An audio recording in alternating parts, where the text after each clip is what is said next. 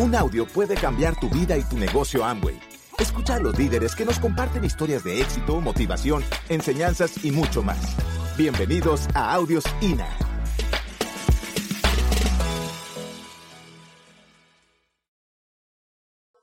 Trabajo en equipo. Nunca serás más grande que tu equipo. Tú tienes un equipo, pero también tú te debes a un equipo de apoyo que te dio la vida en este negocio. Aprende a ser agradecido con tu upline. Ay, ya va a venir esta a hablar de edificación, sí. Sí. Porque la persona que es desagradecida en la vida y que es mal hijo, no le va bien. ¿Cierto o no? Cierto. ¿Y cómo vemos nosotros a las personas que son malos hijos? ¿Con buenos ojos? No, para nada. Igual pasa en este negocio. Te debes a un equipo al cual debes ser leal, al cual le debes agradecer, porque todo lo que están haciendo lo hacen por tu crecimiento. Ahora, sé leal a las metas de tu equipo. Asegúrate siempre que cada paso que tú vas dando en el negocio aporte crecimiento a tu equipo. Hazle honor a tu palabra. Si tú le dices a tu equipo que cuenten con un volumen personal, miren, hay una realidad.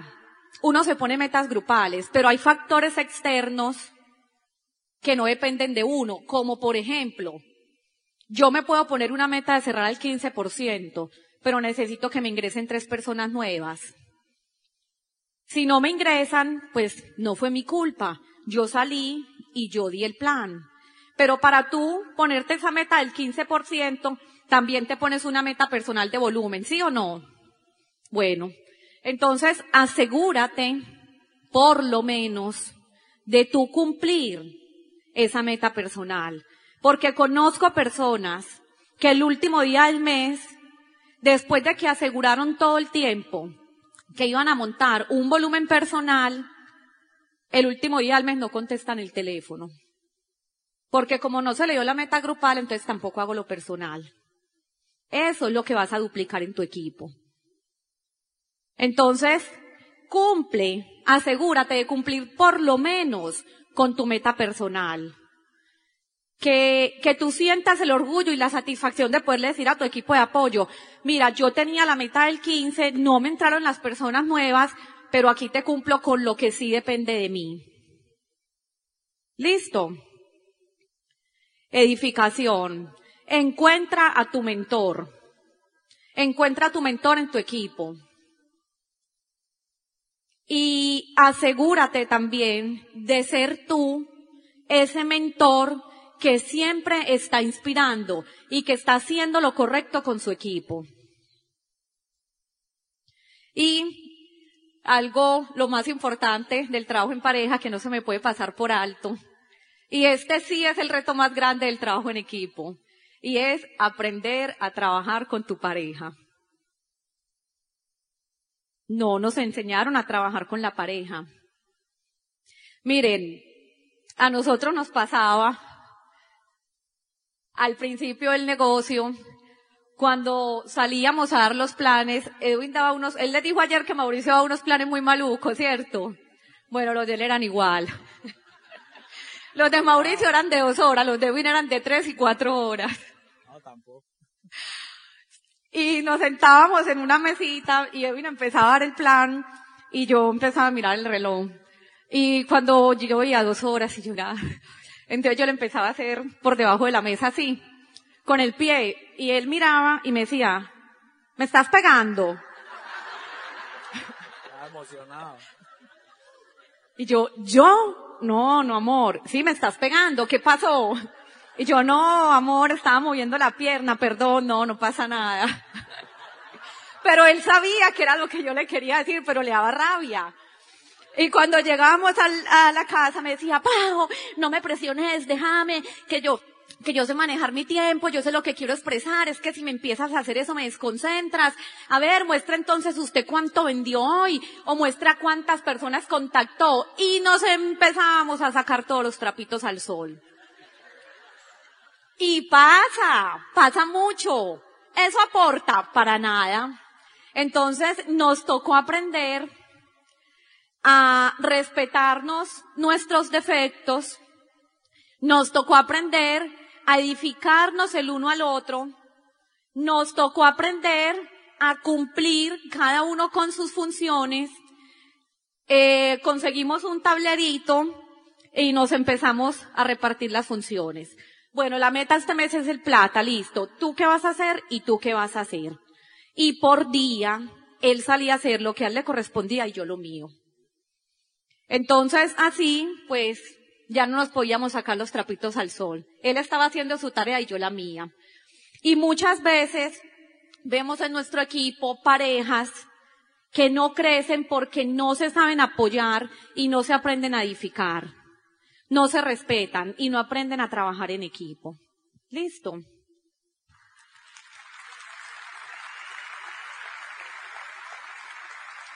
Y por último, del trabajo en pareja, mira, juzgarnos y criticarnos no nos aporta nada.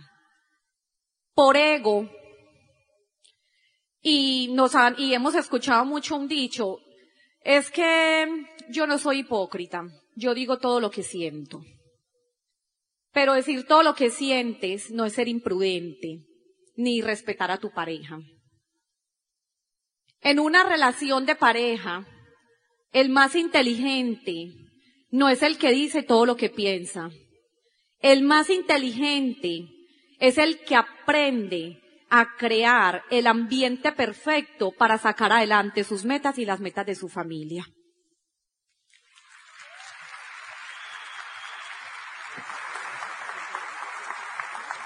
Prueba de liderazgo para los hombres. Aceptar que ellas casi siempre tienen la razón. Y te confronta porque te conocen. Vives con ella. Te vas a acordar de mí en un cierre de mes. Pero se trata de armonizar y crecer. Y eso es porque, o sea, no somos perfectos.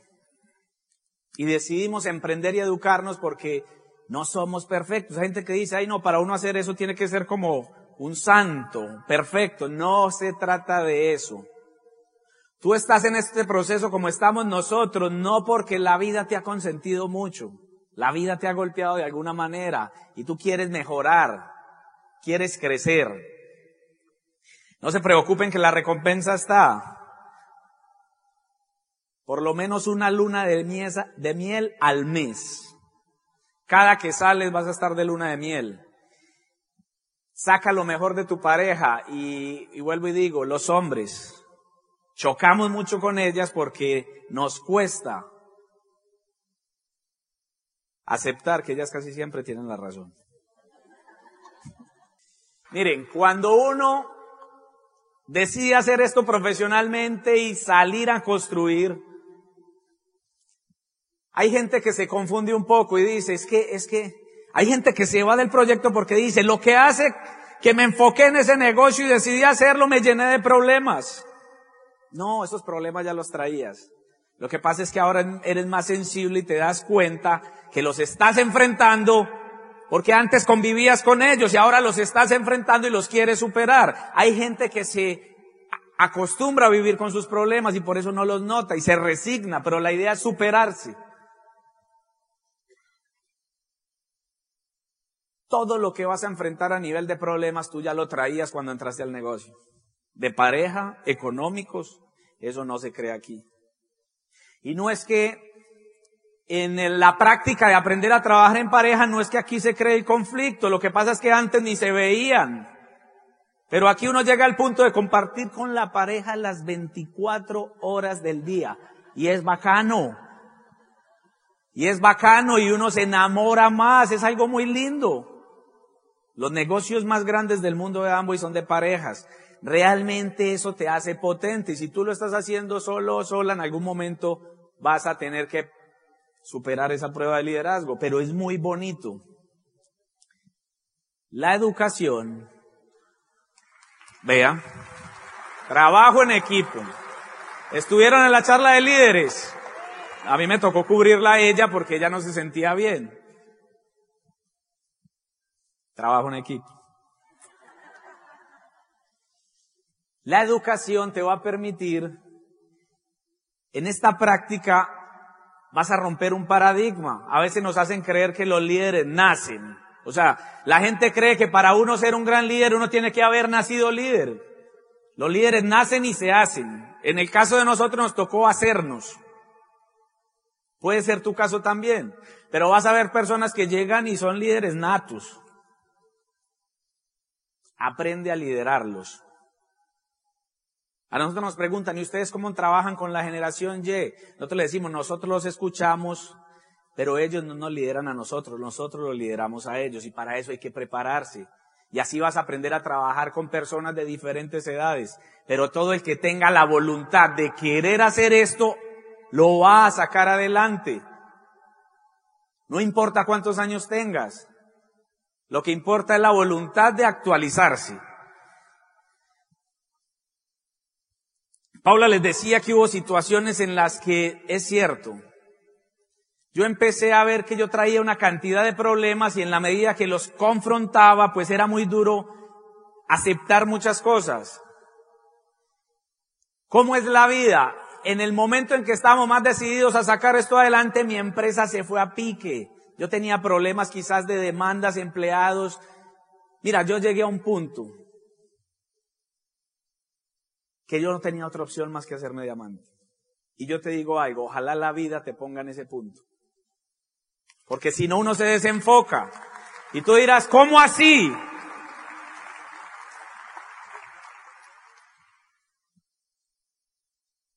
Yo ya estaba, yo ya sentía hambre de ganar. Yo ya quería estar tranquilo. Y yo sentía que estaba aguantando hambre de ganar en la vida. Yo sé que tú comes bien y le das comida a tus hijos, pero aguantar hambre de ganar es tú estarte aguantando la posibilidad de hacer esos sueños realidad, tú estarte aguantando y querer hacer muchos sueños realidad, buscar realmente tiempo de calidad y buscar esa autorrealización, el tiempo va pasando y uno empieza a sentir agonía, hambre de ganar en la vida. Algún día la vas a sentir, ojalá la estés sintiendo ahora. Y la vida te va a probar. Pero en el proceso, gracias a este sistema educativo, vas a sacar las fuerzas de seguir adelante. Y vuelvo y dejo, quiero dejar claro una cosa. No es el negocio, el desarrollo como tal del negocio que tiene un grado de dificultad alto, no. Es el proceso personal que tú vas a vivir. Pero no es solo para ser Amway. Si tú buscas éxito en la vida, en cualquier cosa te toca someterte a ese proceso de crecimiento. La educación te va a permitir entender el volumen. Los empresarios en la economía triunfan si generan, si, si tienen negocios que muevan volumen. El negocio que no mueve volumen no funciona. Mira, el volumen que hay que mover en este proyecto es tan personal, es tan poquito, que vas a llegar a un punto que casi que con todo el consumo que haces, más unos clientes que tienes fidelizados, el volumen se mueve. Pero esa materia hay que pasarla si quieres ser empresario. ¿Dónde está la prueba de liderazgo ahí? Monte 600 puntos o 1000. Y cuando le lleguen las tres o cuatro cajas a su casa, usted va a sentir que ya arrancó en serio. Y uno dice, qué hago con eso? Yo te quiero ver cuando te metas tres o cuatro jabones en el bolso y llegues a la empresa como llegaba yo y la secretaria me decía, don Edwin, ¿a cómo tiene la crema de manos? Y, uno siente como, ay, Doctor, si es verdad que usted está vendiendo jabones. Mira, hay gente que llega hasta ahí. Hay gente que dijo, eso es grande, se puede hacer, el volumen es sencillo. Y en una prueba de esas, o la suegra lo asesora para que se salga de esto. Mi hijo, usted está aguantando hambre. Y así están de mal. Y hasta ahí llega uno. Aunque usted no crea, ahora quiere pasar esa materia rápido. Esa no se pasa con 50 puntos. Aprenda a mover volumen. Es que hay gente que monta 50 puntos y compra tres cremas de manos, dos cremas dentales y tiene eso ahí en una repisita como, como una colección. Y le da pesar salir de eso, porque si le piden dos cremas dentales, dice, la, la descompleto. O sea, pida tres docenas o cuatro docenas de cremas dentales para que cuando le pregunten, doctor, ¿usted vende cremas dentales? Usted le diga, sí, ¿cuántas necesita? Véalas ahí, llévesela. Aprenda a mover volumen naturalmente, es un principio empresarial. Kiyosaki dice, si a ti te da miedo o vergüenza vender, eso es un síntoma que tiene mentalidad de pobre. A mí eso me dolió. Porque a los ricos ni les da pena ni les da miedo.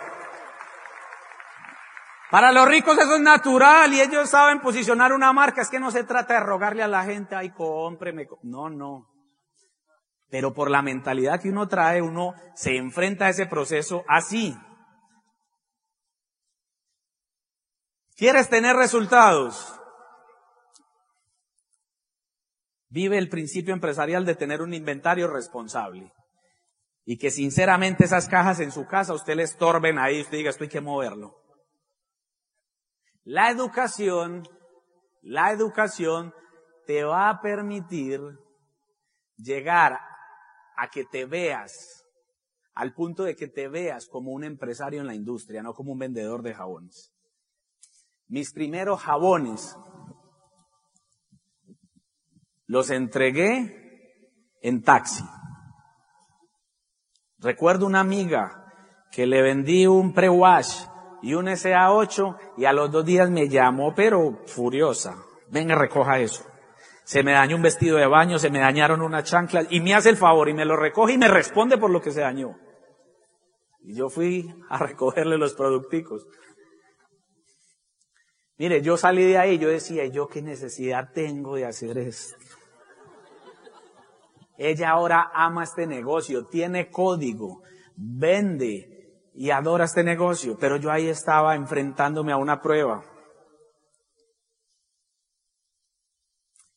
Tuve amigos que me dijeron, mire, quédese con los vueltos. Así están de mal. Yo era gerente dueño de una empresa. Y yo le decía a Mauricio, Mauricio. Y él me decía, tranquilo, estás, estás superando. Y me decía, me extraña, usted es empresario. Y yo sí, pero yo muevo productos dentales, no jabones. Me decía, pero vas a ser un empresario en la industria de los jabones, Edwin, vamos a mover volúmenes grandes. Es que no es tu volumen, tú no vas a vivir de eso. Pero ahí vas a ganar una materia y vas a duplicar el volumen, le vas a enseñar a su gente a que esas pruebas se pasan. Y yo tuve amigos que se rieron de mí cuando les entregué el jabón. Pero cuando fui en esa camioneta Audi a entregarles el mismo jabón, ya no se reían. Y no lo tomen a mal, pero esa es la promesa. Gracias por escucharnos. Te esperamos en el siguiente Audio INA.